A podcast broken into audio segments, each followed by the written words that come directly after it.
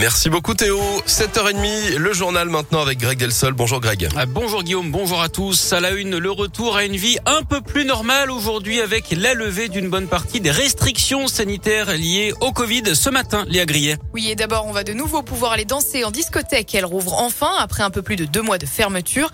La danse qui est aussi autorisée dans les bars. Vous pouvez désormais boire votre café au comptoir. Vous pourrez aussi manger votre sandwich dans les transports longue distance et notamment dans les TGV.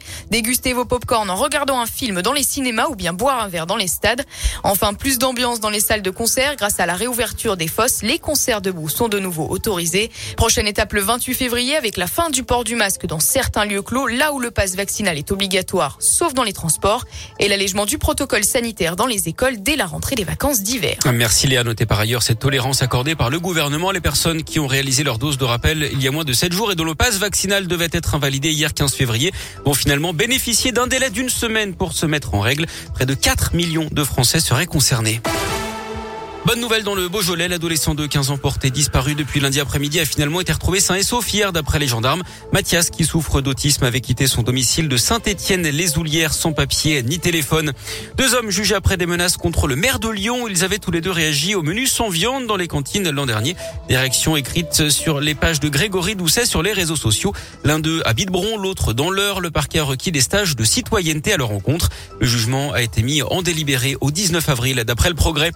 Une grève se prépare à la maternité de l'hôpital Lyon-Sud. Médecins, sages-femmes, aides-soignantes, mais aussi secrétaires. L'ensemble du personnel se mobilisera lundi prochain. Tous s'inquiètent des suppressions de postes décidées par la direction. Plus de 10 équivalents temps plein sont en jeu. 5 lits pourraient également être fermés. Un énorme coup dur pour les équipes qui entendent défendre la qualité de l'accueil des patientes et de leurs nouveau-nés. Selon leurs informations, la direction a pris cette décision en raison du nombre de naissances jugées insuffisant. 2000 chaque année, en dessous des 2500 attendus. Résultat, les moyens, en plus déployés ces dernières années sont remis en cause. Emeline Moxion est sage-femme à l'hôpital Lyon-Sud depuis 2008. Il y a des moyens supplémentaires, notamment en termes de personnel, qui nous avaient été fournis à ce moment-là, qui euh, finalement nous ont surtout permis de développer ce qui va être accompagnement physiologique, personnalisé auprès des patientes, avec des consultations d'acupuncture, d'homéopathie, euh, d'allaitement. Tout ça, ce sont des choses qui demandent du temps, de l'énergie, beaucoup d'énergie. Et euh, puisque nous n'atteignons pas les objectifs fixés, en plus dans un contexte où il y a une baisse de la natalité, hein, ne l'oublions pas, la direction euh, tend vers le choix de réduire le personnel, qui va à l'encontre de tout ce qu'on a mis en place pour euh, une bonne qualité de soins auprès des couples mère-enfant, pour garantir leur sécurité. Les équipes espèrent pouvoir échanger avec la direction pour se faire entendre. Les hospices civils de Lyon assurent que les soins ne sont pas diminués. Le projet de développement de l'activité est bel et bien suspendu. La direction parle, je cite, de moyens adaptés. Les Jeux Olympiques d'hiver à Pékin, Clément Noël est bien parti pour décrocher une médaille en slalom de ski alpin. Le Français en tête de la deuxième manche actuellement. Alexis Pinturo lui est distancé dans la course au podium. On suivra également ce matin le Lyonnais d'Orient, Hauteurville en bobsleigh.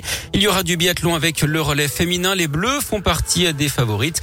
Du ski de fond aussi avec les demi-finales chez les garçons et chez les filles. Et puis du short track, le patinage de vitesse à suivre également ce matin.